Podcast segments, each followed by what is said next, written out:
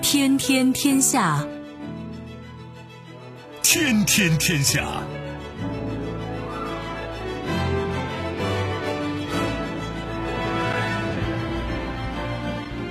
历史穿行者，新闻摆渡人。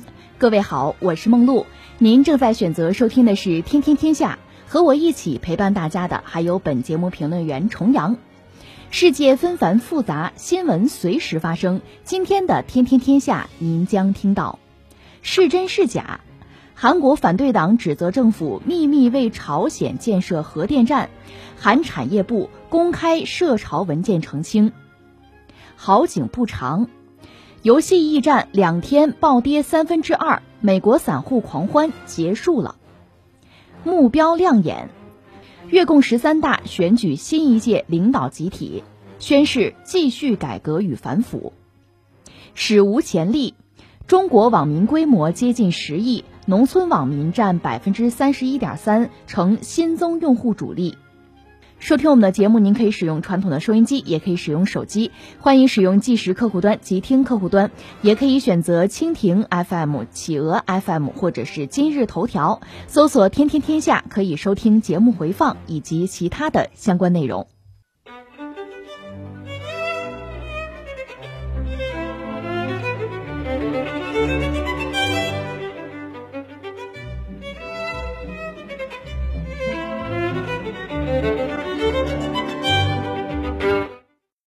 近日，韩国爆出一则韩国政府秘密为朝鲜建造核电站的传言，称有韩国政府人员删除了五百三十份文件，其中有文件就与援朝核电站项目有关。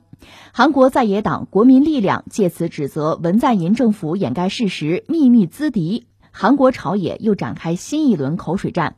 韩国产业通商资源部随即否认了相关传言，表示这些说法并不属实。据韩国媒体表示，为了平息政界不必要的争端，韩产业部在一号公开了这份有关在朝鲜建设核电站计划的文件全文。这份长达六页的文件开头写道：“本报告为内部参考文件，以研究未来在朝鲜建设核电站的可能选项。文件不代表政府立场。”在正文的考虑事项一节当中，文件指出，核电站相关项目的决策将与包括美国和日本在内的其他国家共同建立。文件最后强调，由于美朝之间的无核化谈判还存在极大的变数，这些计划仍需要更多的审查和论证。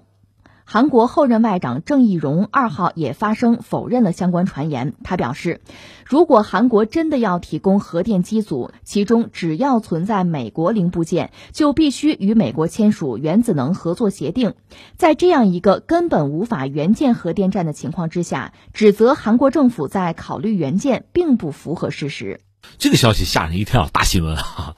呃，仔细想想，我个人觉得不太现实。这个事儿首先是怎么爆出来的呢？韩国的反对党啊，最大的反对党爆出来，就指责政府，指责文在寅，嗯，这是一个基本的前提和背景啊。然后政府出面就是解释这个事儿辟谣嘛。那这里面可能涉及到几个问题。这个新闻首先可能有些朋友觉得扯，胡说八道，因为我们知道，呃，就是半岛没有统一啊。现在大家希望的是半岛无核化，对吧？如果说到核的问题，朝鲜肯定是一马当先啊，人家核弹都爆了，而且几次阅兵式，夜里边的阅兵式，什么火星十五、火星十六都展示了，理论上核弹都可以打到美国了。所以说到朝鲜半岛，说到核，肯定人家朝鲜领先，你韩国有什么呀？这是大家可能一个基本的一个印象和认识。那韩国要帮朝鲜搞什么核电站，谁帮谁搞，扯什么扯？很多人可能会有这个质疑啊。所以我倒觉得有必要先审视一下韩国的核能力。韩国搞核是非常早的，可以追到上个世纪五十年代，在一九五六年就是美国了。美国和韩国签过一个所谓和平利用核能的合作协定，所以当时韩国有大量的就是科学家、技术人员、工程师就跑到美国接受核能方面的培训。当然，话说回来，韩国能不能搞核武，那他自己说了不算，得由美国人说了算。日本也是如此。那么，韩国我们知道，在核武器这个领域，它很难有突破。但是在核能的利用，就和平利用核能方面呢，它等于一直没有停步，甚至呢比朝鲜更有机会，因为它和外界沟通比较方便，它能够比较轻松的把接触和引进全球范围内比较先进的技术了。它在经过消化吸收，逐渐形成自主品牌，甚至呢他已经有了这个核电走出去、走出国门，有了这样的战略。当，这个事情主要发生在二十一世纪的二零零八年的时候，韩国的电力公司工程建设公司。拿下了西屋的一份价值三百亿韩元的合同，是向西屋提供 AP 一千那个核岛，还有辅助设施的设计服务。还是零八年呢，韩国的斗川重工拿到给美国新建两台 AP 一千核电机组，这其中包括这个蒸汽发生器啊、啊反应堆压力容器啊，这是主要的设备、主要的零部件吧。这个合同韩国拿到了，价值将近两个亿美元啊。另外，在中国的这个 AP 一千核电项目里面，韩国本身。也扮演了相当的角色，就提供一些设备，主要设备吧。然后，二零零九年，韩国签下了阿联酋的大单，两百亿美元，就是核电站的建设。当时这个项目，美国、法国很多世界老牌的核电企业都在争，没想到韩国异军突起。有人算过这个账哈，这个阿联酋的项目拿下来之后，因为还有这个电站后期你要运营、要维护啊，包括反应堆，你要提供燃料，把这些费用都加上，这个大单可能得有四百多亿。这是在零九年，然后二零一零年又和土耳其签了一个核电项目的合作相关联合公报，那是要给土耳其搞两座核电站。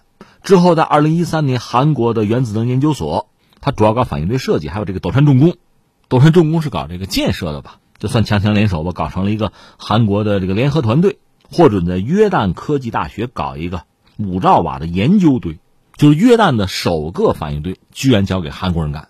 另外，韩国现在盯着一系列的目标，包括谁啊？印尼、越南、罗马尼亚、泰国、芬兰，这都算是有核计划的国家。我记得以前和大家聊过越南吧，越南能源是不足的，它只能从中国买电。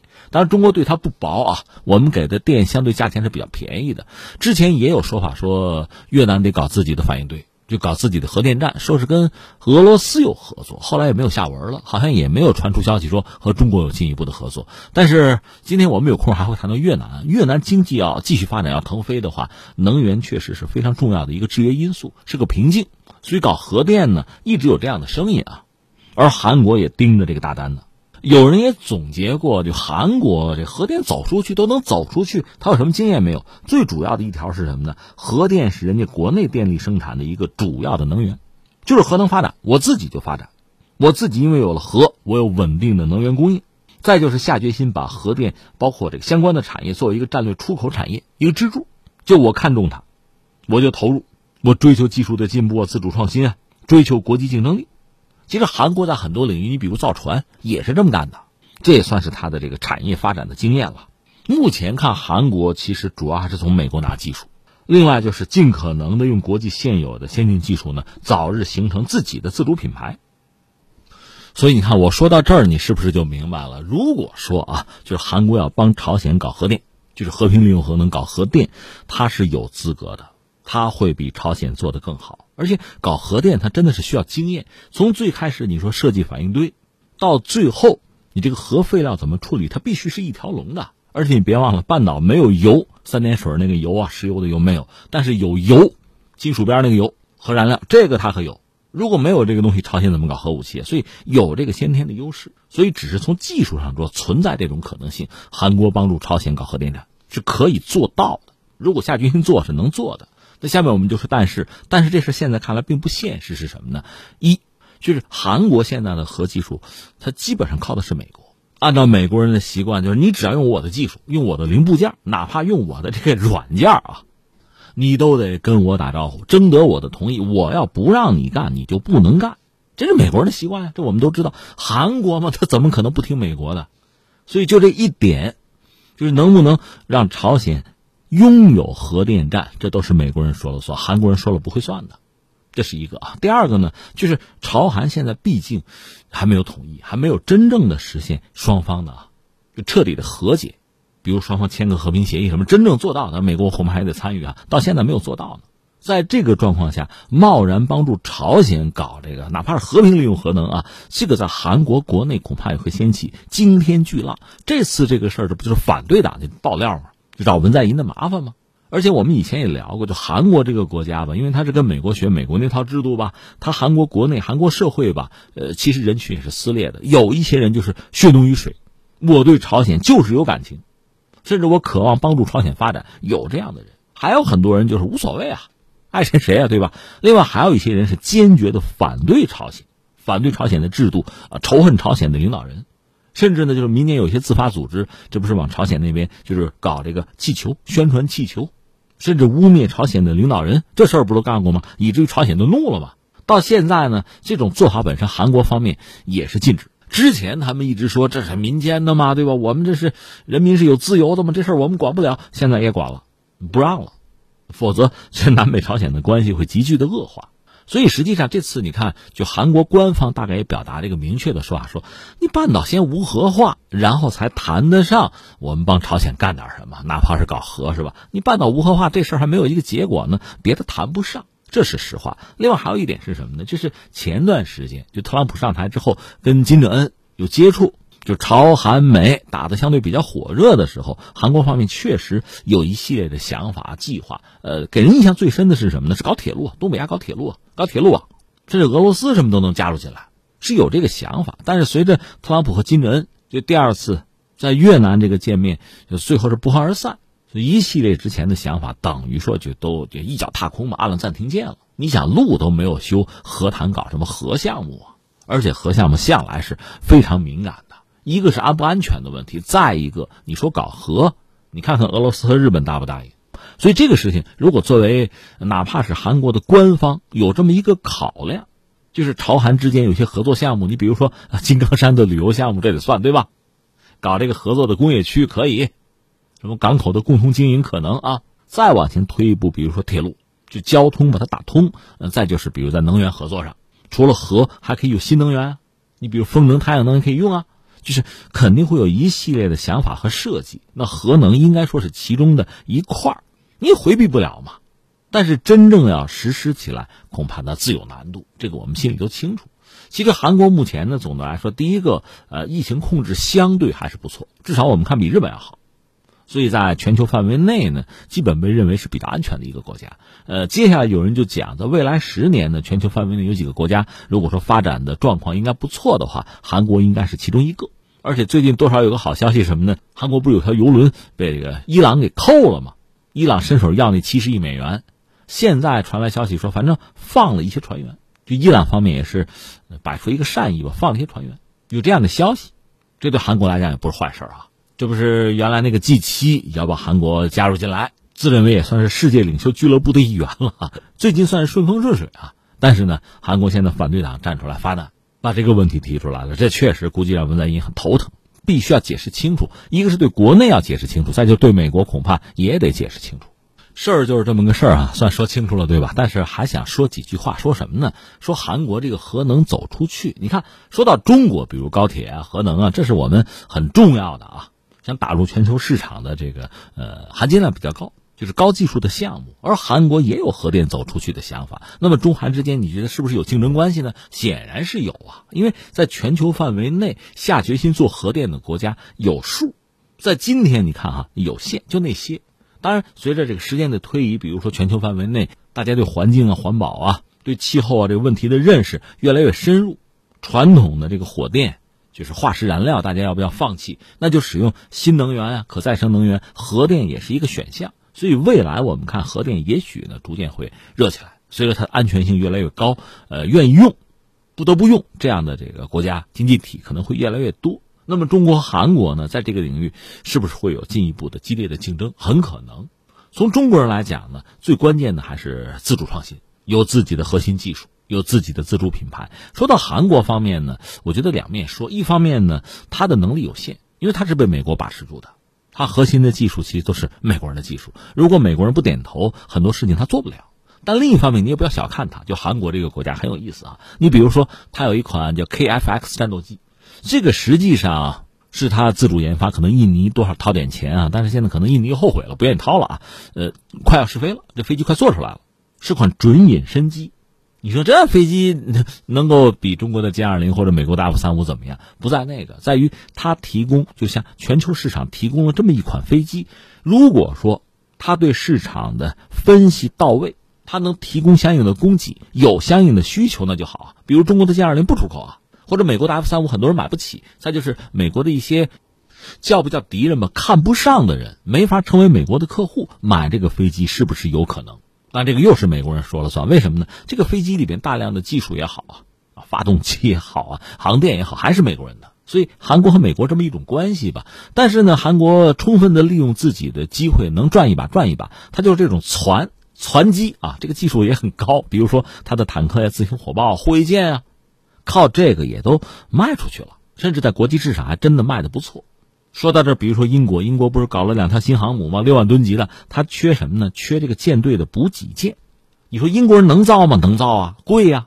所以英国人自己造船吧，自己海军买不起，所以最后从挪威搞了一个游轮的这个图纸，改吧改吧，交给韩国。韩国你按我这个图纸造，造这个舰队补给船，造好了呢，我来买，就这么下的订单。韩国方面拿到图纸之后，因为没有造过这大船嘛，所以他最终就交货的日期可能拖了一年呀，但是最终还是交了。我想说的是什么呢？就韩国它确实有自己很独特之处。也有他在国际社会上左右逢源，就在国际市场上啊顺风顺水，有这一面。所以你说他是不是完全掌握了核心技术，有自己的独立的知识产权？谈不上，但他依然能够占领一部分市场，挣一部分钱。换句话说，和我们也能够形成一个局部竞争的关系。对这一点，我们应该有清醒的认识。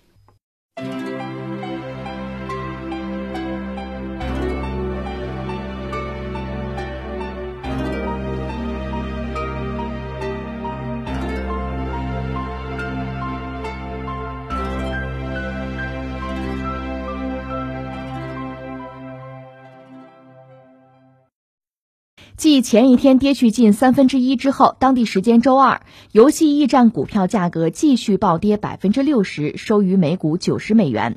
上周五，该股收盘价是三百二十五美元，这意味着过去两个交易日该公司股价累计跌去百分之七十二。该股的成交量也从一月二十二号巅峰时期的近两万亿股跌到了周一的近三千七百万股。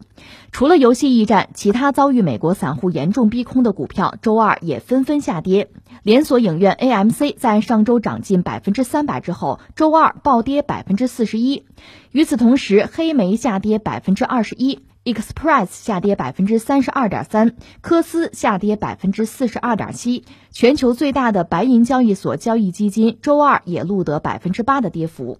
分析人士指出，Reddit 论坛上的许多用户虽然在思想上依然支持逼空华尔街对冲基金，但实际上已经选择了获利了结、落袋为安。还有部分用户则转移阵地去寻找新的机会。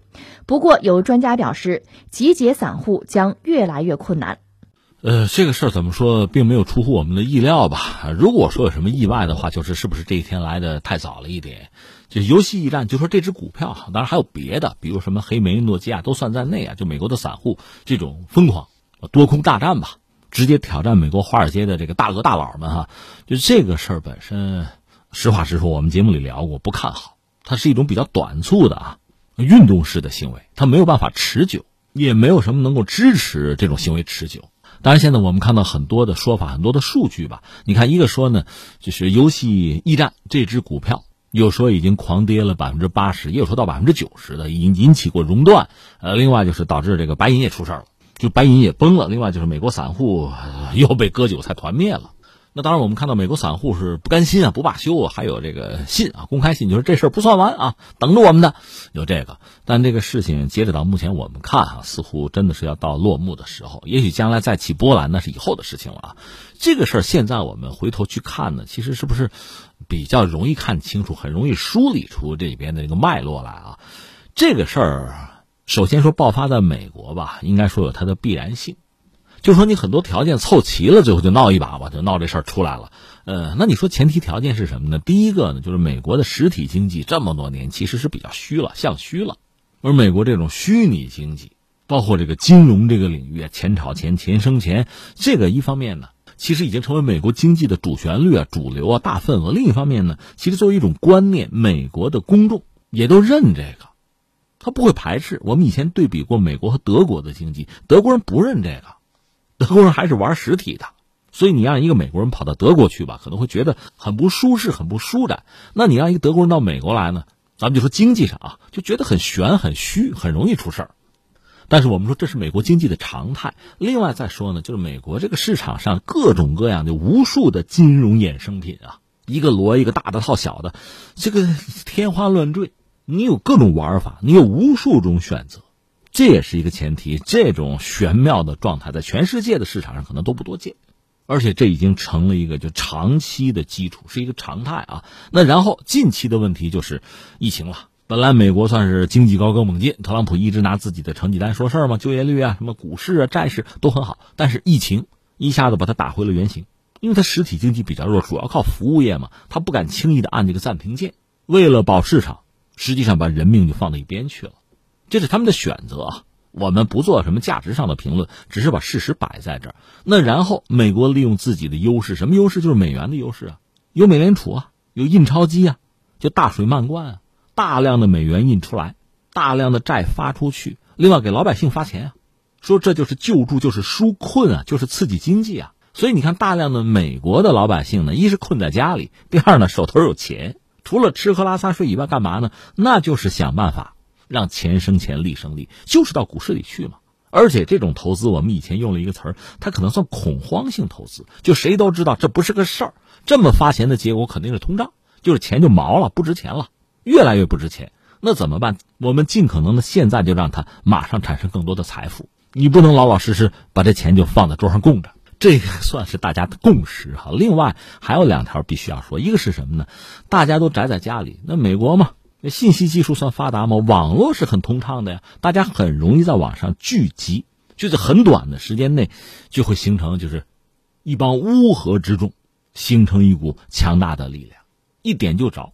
这也是拜网络普及之赐吧。还有一个，就是公众对华尔街的这种愤怒也已经积聚了很久。这个愤怒其实一直以来就有，到了零八年，美国闹那个次贷危机，就金融危机席卷全球。当时中国为了拉经济、保经济，不还有一个四万亿的计划吗？就是那次，大家都知道谁是罪魁祸首。当时美国总统是奥巴马嘛，他也不傻，聪明的很啊。没办法，你要想保住美国经济，你就不能够真的和华尔街撕破脸。他输不起、赔不起嘛，最后只好是赔个笑脸，就没有让那些真正导致危机的人受到什么应有的惩罚，那就是美国老百姓扛呗。其实美国，我们说它美元有特殊的地位吗？是全世界的帮他扛啊。这个次贷危机最后对整个全球主要的经济体都形成影响和冲击了，而作为华尔街那些始作俑者，没有遭到惩罚，没有被更多的谴责和制裁，依然赚得盆满钵满啊！这种不公平，全世界都看到了，我们也不满啊。但是你想，美国人更不满啊！而且因为美国经济制度的特点吧，它实际上一旦遇到大的灾难灾害吧，它贫富差距会拉得更大，极少数的富人挣钱会更容易。现在疫情爆发之后就是这个样子嘛。那美国人这种不满可以通过各种方式来发泄，你比如弗洛伊德事件，你比如美国大选，特朗普这个败选，就所有这些事情都可以成为导火索。这些事情啊不同的族群、不同的民众得以发泄自己不同的不满。最后大家说，美国你看现在说这个舆论自由、什么选举自由已成儿戏，那么在金融领域，这个投资自由、买股票的自由也成了儿戏。而我们看到美国这个刚刚履新的这位财长吧，就耶伦，他是曾经做过美联储主席的人啊。布兰克时代他是副主席啊，这是专门开会啊研讨，就是游戏驿站这个事件啊，就给大家的这个警示啊，怎么应对啊，在研讨这个东西。呃，没有看到结果啊，但是估计他们未必拿得出什么新的东西来，因为你比如说啊，全球范围内像中国的股市，我们是没有做空机制的。啊，很多人还说我们保守，可是美国有做空机制，它带来的这个后果是什么？恐怕也不是很多经济体承担得了的。那么，美国这个做空机制是不是因为这次这个事件就会被彻底的取缔就结束？想必也不至于。最可能的是什么呢？是防止散户造反，通过什么方式让这个事情被更好的监控？就散户造反会变得更难，这恐怕是最终研究出来的结果。因为个人的判断，美国人恐怕没有这个能力，没有胆量啊，没有决心下大力气、大刀阔斧的彻底的改变自己的，啊，不要说经济制度，就是股市这一系列的制度啊、措施啊，这个结构，他恐怕很难下决心改变。可实际上，在如今的时代，原有的那些规则、那个结构，是不是还适应？是不是能保证不出乱子？很难了。所以这个事儿聊到现在哈，一个是我觉得恐怕真的是告一段落了。最终的结果呢，还是以散户啊，以韭菜再次被割、再次被痛打、再次被剥夺作为一个结局。这个道理也很简单，因为他们本身就是投机者，就是乌合之众，他们并不是真正有组织的要推翻这个股市的也好、经济的也好这个制度。彻底的推翻华尔街的统治，他们并没有这个想法，他们只是愿意在这个过程之中大捞其钱，所以一旦发生暴跌的话，谁先跑出来谁安全，谁先跑出来谁可能损失小，甚至还有赚，谁留到最后这不击鼓传花吗？谁留到最后谁是冤大头，这个状况也有点像之前美国人所谓冲击国会山、占领国会山，闹就闹了，当时起起哄可以，但是最终的结果是什么？不要说推翻什么制度啊。特朗普本人也没有被重新送回到总统的宝座呀，反而是他们所有啊参与这个事件的人手机都被定位，就等着秋后算账吧。当然，对这个事情的看法，我相信还是那句老话：屁股决定脑袋嘛。不同的人可能会有不同的立场和判断吧。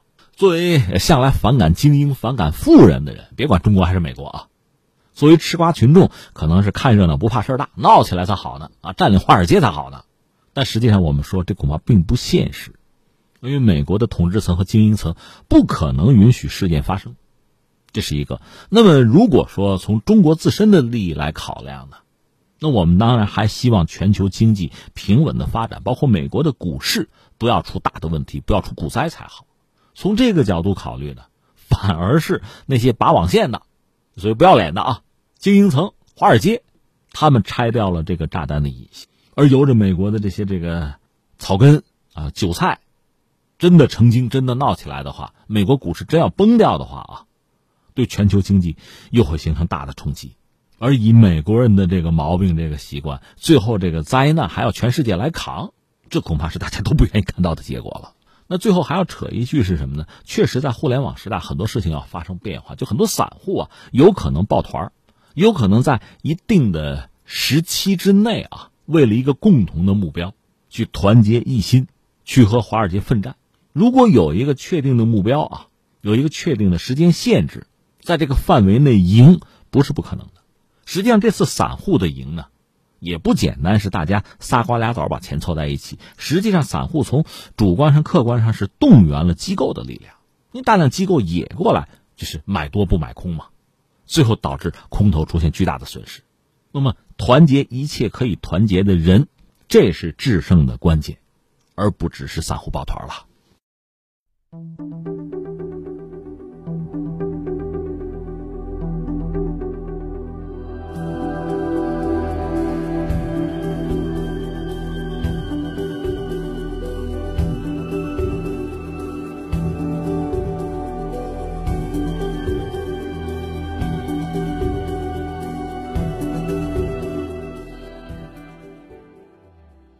我们再来把目光转向越南。二月一号上午，越南共产党第十三次全国代表大会举行闭幕会。当天，越共中央总书记、越南国家主席、中央军委主席阮富仲向大会致谢。一月三十一号，阮富仲第三次当选越共中央总书记。据新华社报道，越共十三大决议提出的具体目标包括。到二零二五年，使越南成为摆脱中等偏低收入、沿着现代工业道路迈进的发展中国家；到二零三零年，使越南成为具有现代工业的中高收入发展中国家；到二零四五年，使越南成为高收入的发达国家。阮富仲在会议闭幕后举行的新闻发布会上表示，越南近年来的反腐力度前所未有。反腐工作复杂艰难，需要进行长期、艰巨和激烈的斗争。呃，前几天呢，就是越共十三大开会的时候，我们关注过一下。现在人家会开完了哈，我们再总结性的关注一下吧。呃，这个会确实很值得关注，人家也把它作为一个里程碑，是吧？最关键的，我觉得两条了。第一条是什么呢？就是提出了一系列的目标，就是越南未来发展的目标。这个很像我们中国搞的这个，比如中国梦啊，两个一百年啊，有点这个意思。你这个也不奇怪，其实越南叫革新开放，它学的就是中国的改革开放，所以在一些这个方式方法上啊，一些提法上、步骤上接近中国，这个我们只能说意料之中。那人家提的这个目标具体内容大约哈，我们关注一下是什么呢？就是阮富仲他的那个报告上讲的，主要提出呢，到二零三零年越共建党一百年的时候吧，要把越南建设成为一个具有现代化工业的中高收入的发展中国家。到二零四五年越南获得独立一百年的时候呢，要把越南建设成为一个高收入的发达国家，实现社会主义现代化。这是人家的两个一百年。另外呢，还有什么呢？就是代际更替，就是他主要领导人实现了代际更替。但这里面有一个例外是什么呢？就是阮富仲，他本人七十七了吧？他是代表大会做了这个政治报告，作为总书记的这个角色没有改变。但是呢，月供一百八十名中央委员和二十名中央候补委员，这里边六零后、七零后说是有人统计过占了绝大部分，所以实际上算是完成了代际的更替。所以，全部的政治局委员和中央委员会的委员都是一九五四年抗法战争之后出生的，就是年轻化吧。所以，这是他月供十三大很关键的两点。那下面的问题来了，就是他的这一系列的战略目标，两个一百年这个目标能实现吗？因为它一旦实现的话，包括对我们中国肯定会产生这样那样的影响啊。而且，目前在全球范围内吧，看好越南经济社会发展的还真的是大有人在。我刚看了一个报告，就是在未来十年吧，呃，值得看好三个国家，韩国算一个，墨西哥算一个，越南算一个。不过我还是要说一句话啊，这个所谓发达国家，这不高收入国家呀，就这些标准嘛，其实全球范围内没有一个统一的公认的就共同的标准，只是大家呢多多少少感觉差不多啊，是这个样子。但是我理解啊，你比如说高收入，就从数字上啊达到一个水平，这个相对可能还容易。但是也可能会产生很大的波动，尤其像越南这个经济体，它整个盘子不是很大，所以你看它革新开放之后吧，就经济增长两位数有过，就非常高。但是你说通胀两位数它也有过，对吧？而真正作为一个比较稳定的一个发达国家，那恐怕就需要一系列复杂的指标就来衡量了，这是两码事。所以简单的，比如拿个 GDP 的增速啊，或者拿这个经济总盘子啊，就作为唯一的标准，恐怕就过于单薄。不光是说衡量越南，衡量中国，衡量全球其他的经济体也是这样。这是我个人就根深蒂固的一个观念哈。那下面我们就再看一下，就越南有没有可能实现自己的这个大目标？那分几个层面说，一个就是越南的现状吧。那么作为一个经济体，它目前就经济社会发展的状况，总的来说还是不错的。咱们又得说到 GDP 哈，它的实际 GDP 总量大概是两千七百一十二亿美元。这个和我们和谁比？和广西比，可能差不多有一比。广西要转化成美元就三千四百一十八亿美元吧，所以它不如广西，但是能排到内蒙古之前，大约在就是拿我们中国这个省份这么排哈，就咱们说这个规模哈，它大概能够排到二十位左右。你大概能对它的经济的这个盘子这个规模吧有一个直观的认识。另外，它人口呢，呃，九千六百万吧，人均 GDP 不到三千美元。直地说的就是中国的人均 GDP 是一万美元吧，广西的 GDP 就人均是六千六，就两倍于越南吧。因为越南经济确实发展很快吧，但它主要是你看它进出口数据是比它那个总 GDP 要高得多。说到底就是一个出口导向型的经济体了，就靠外贸了。那么越南就是这进出口主要是什么呢？二零二零年你看它公开的数据吧，它出口主要是手机、手机零部件，这个是最多，能有五百亿美元啊。另外，什么电子计算机产品啊，包括他们的零配件的出口，还有机械设备，还有鞋，另外还有木材和木制品。但，有一种猜测，就是不是在中美贸易战之后，中国的一些家具企业是通过越南出口。至于越南的进口，主要是什么电子啊、电脑零配件的这个进口六百多亿，还有机械设备啊，还有手机啊、零部件啊，还有面料、啊、塑料、钢铁。就是这些东西这是它主要的进口，所以你两相对照，你可以很清晰的判断这个国家的经济状况是什么。它主要是轻工业，它没有什么重工业。那下面我们再换一个维度看，就是越南就进口嘛，它进口最多的是谁呢？一个是中国，从中国进口每年有八百三十九亿美元，然后是韩国，再有就是东盟啊、日本、欧盟、美国。当然，它和欧盟已经是自贸了啊。另外，它出口最多的就主要市场是谁？一个是美国。全年得有七百六十四亿，然后是中国四百八十五亿，再就是欧盟、东盟、日本、韩国，所以这里面你可以看得很清楚，它必须和哪几个经济体保持非常密切的关系？中国，中国离它很近。另外，美国，当然如果再说一个国家，韩国，你比如韩国这个手机，三星手机，主要是在越南生产。但是还有消息说，是不是，是不是谁呀？印度，是不是要横刀夺爱，要截胡？这三星是不是要马上把工厂搬到印度去？有这个说法啊，但是说了不算，我们得看实际行动。那下面我们就就探讨一下越南的未来，就是他设定的一些非常宏伟的目标能不能实现啊？我个人向来这样认为，就是说有一些数据你要想实现它，也许并不难，但是真正成为一个发达国家，那不是两三个数字就说得清楚的，那恐怕就有一个比较复杂的标准一套体系了。能不能达标，那是一个挺复杂的事情，而且这种事儿最好实事求是。我们经常举个例子，希腊，希腊想加入欧盟，但是欧盟有门槛啊，它达不到，达不了标怎么办？让高盛给做假账。这样数字做的好看了，上去了，进入欧盟了，但然后又怎么样？不行，还是不行啊！这就像你考试，作为一个孩子考试，本来成绩不好，非要进尖刀班，通过伪造成绩进去了，进去之后你还是要垫底啊！不但如此，你还拉低全班平均成绩啊！就这么个状况。所以，其实越南也好，中国也好，尤其我们作为中国人嘛，我们希望我们的国家发达发展，但是我们希望所有的数据都是真实准确的，不要掺水，不要自己糊弄自己，就是这个意思。那翻回来，我们就说到越南。越南，我觉得有这么几件事儿哈，需要处理好。一个事儿，我们上次聊过，就是说它的政治必须要稳定。如果政局动荡，别的就什么也谈不上了。当然，现在他这次已经完成了一个，就是绝大多数就管理层的，就人事上的更迭呀，就进一步的年轻化了。另外，像反腐这个问题，他们这次不也再三再四的提出来吗？这个腐败问题对任何一个国家，你如果不能很好的控制它，都会对经济带来非常大的麻烦。在经济高速增长的时候吧，还好，为什么呢？水涨船高，可能你顾不上，也看不见。一旦经济进入一个相对稳定的状况，就增长率不是那么高了，该拼质量的时候，你会发现腐败真是一个非常大的麻烦，要想办法根治。这是越南，我就觉得在这个政坛政局上要考虑的问题。和这个相关的一个问题，我们顺便把它提出来。越南有一个什么事儿呢？军队经商，在全世界范围内啊，你要说军队经商，其实并不是个别现象。你看中东很多国家的军队，呃，不但是经商，甚至要控制国家的经济命脉。越南的军队现在似乎就有这么点意思。有一些报道显示呢，在历史上啊，那可能得十多年前了，就越南的国会呢，就越南军队经商的问题，曾经希望有所约束。但是很快就被军队的代表否决了，这个其实是一个隐患了。从历史上看，就说中国的历史吧，你比如说这个南宋，我看历史很有意思。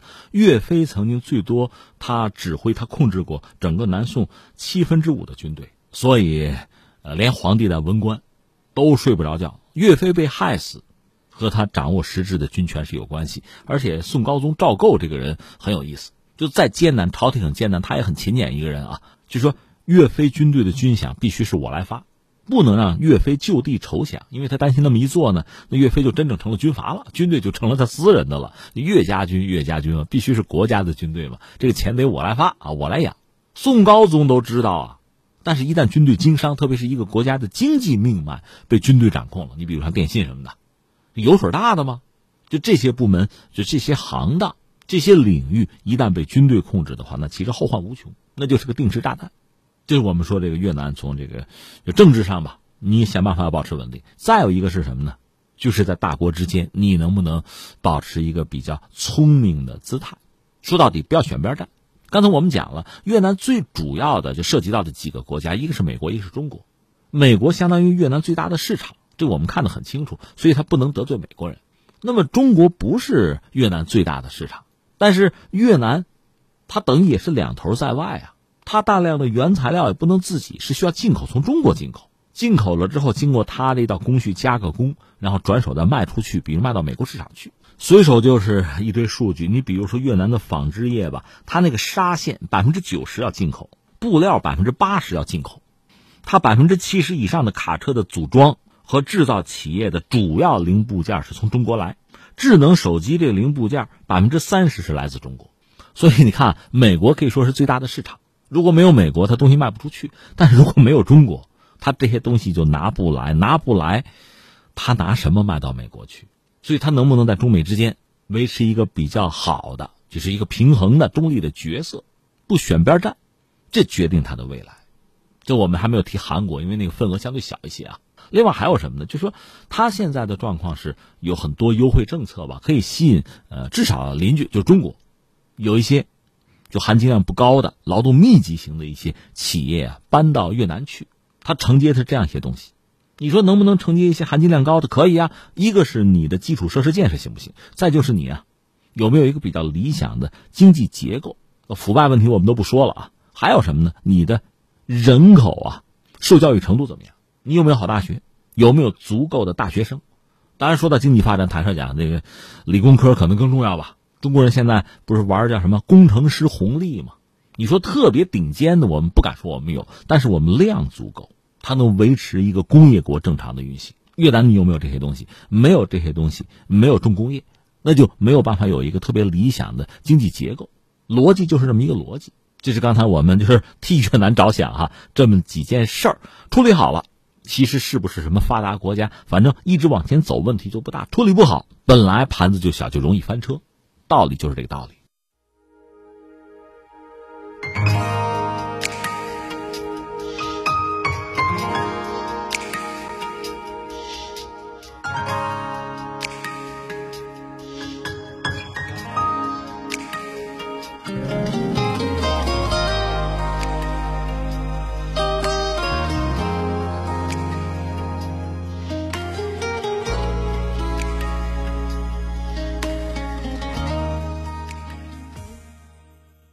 最后，我们再来把目光转向国内。二月三号，中国互联网络信息中心发布第四十七次中国互联网络发展状况统计报告。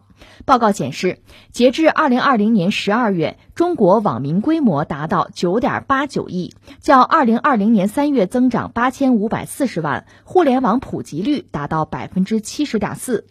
报告分析，随着网络扶贫行动带动边远贫困地区非网民加速转化。在网络覆盖方面，贫困地区通信最后一公里被打通，因而农村网民贡献了主要互联网用户增量。其中，中国农村网民规模达到三点零九亿，占网民整体的百分之三十一点三，较二零二零年三月增长五千四百七十一万。按照年龄划分，截至二零二零年十二月，已经有近二点六亿银发网民、五十岁以上的网民以及一点六亿二十岁以下的网民。此外，中国手机网民规模达到九点八九亿，手机上网的比例达到百分之九十九点七。主要互联网应用方面，即时通信用户规模达到九点八一亿。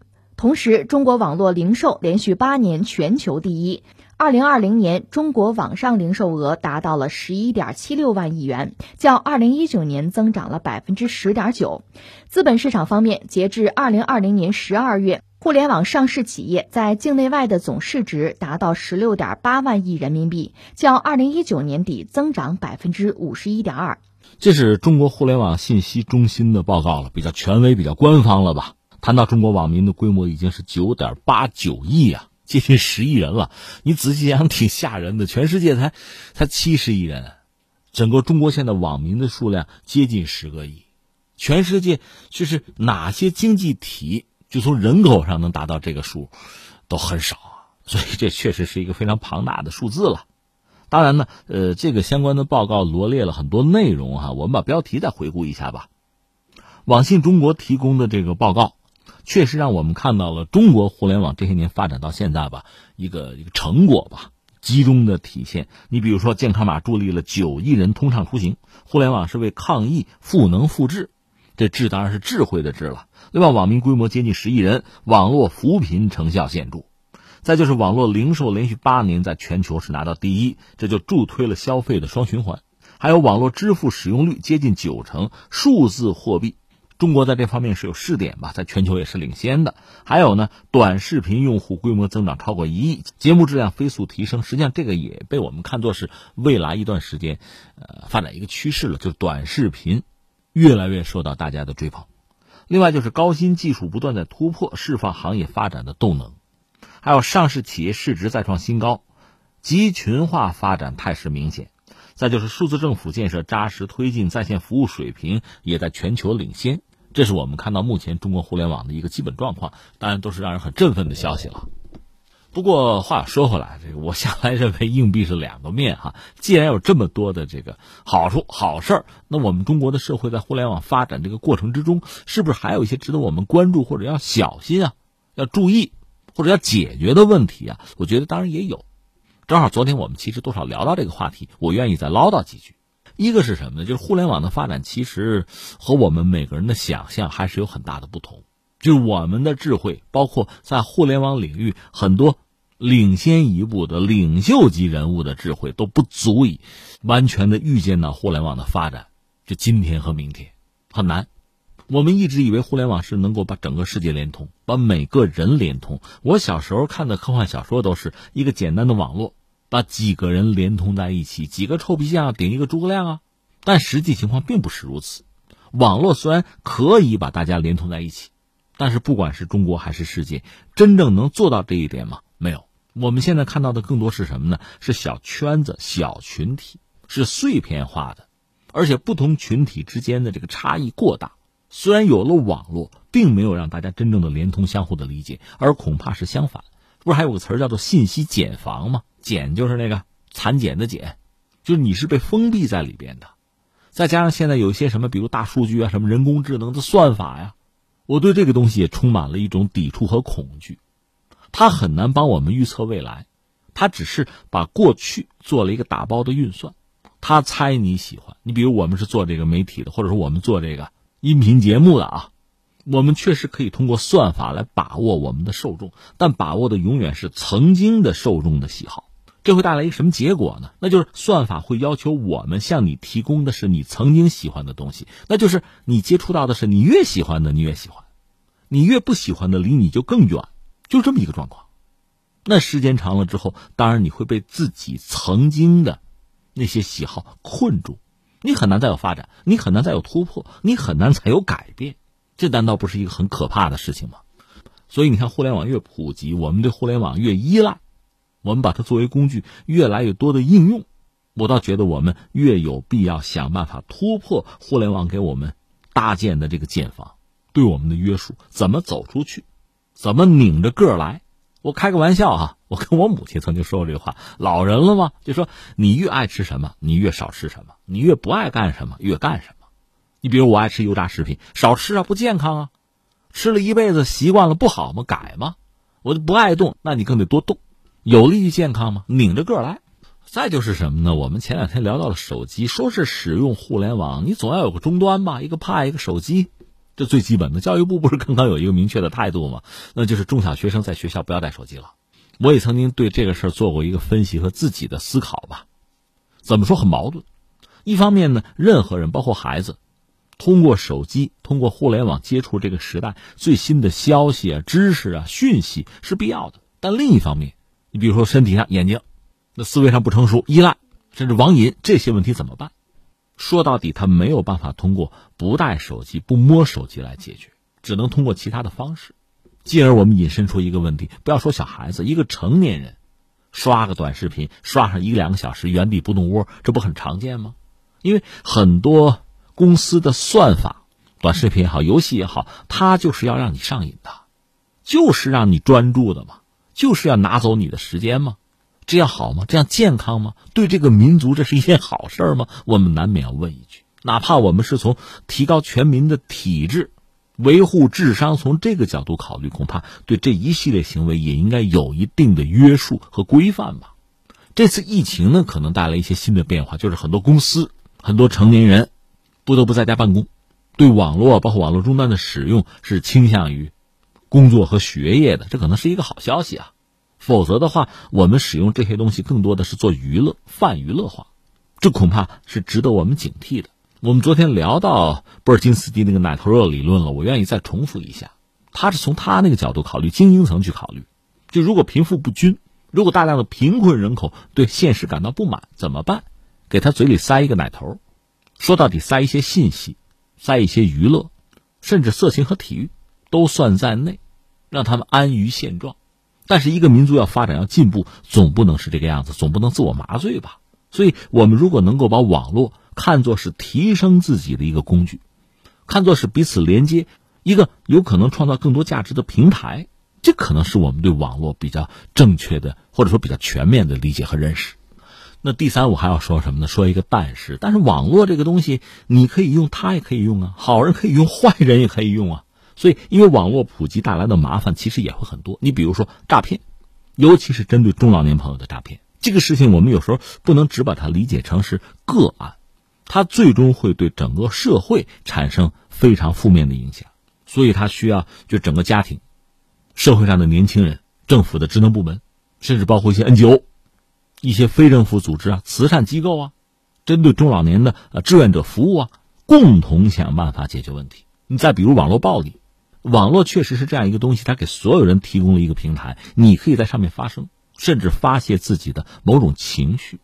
如果不必付出相应的成本和代价，我们确实看到一些极端的言论和行为在网络上比在现实生活中更频繁的出现。那他们可能会对某些人、对某些机构形成很负面的影响。这方面的悲剧也不是没有。所以，怎么样来管理和约束这样一个特殊的虚拟的世界？是对执政者提出的非常大的一个挑战，就是说，你既要保证网络必须是自由的，没有自由，网络存在的意义也就没有了。但自由又是有限制和约束的，又是要有法律和规则来规范的。这个度的把握，在今天其实是非常困难的。所以，我想呢，在我们今天看到中国互联网发展至今取得非常大的成就的同时，就这些问题确实也值得我们认真的思考，寻找对策。说到底是为了我们，不管是互联网还是整个社会和国家，发展的更好、更充分。